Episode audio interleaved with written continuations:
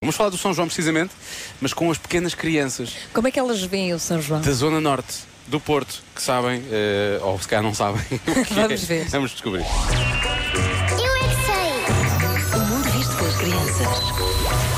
Faz uma festa com muitas pessoas lá à volta e depois eles largam e vão os balões.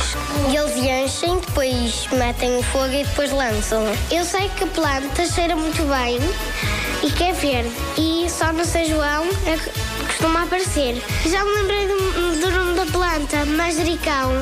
Manjerico, sim. E como é que é? Como é que se cheira o manjerico? Não podemos tirar uma pétala e cheirar. É assim, pões as mãos assim num vaso e encostas a cara e cheiras. Uma comida muito boa, mas eu não me lembro qual era.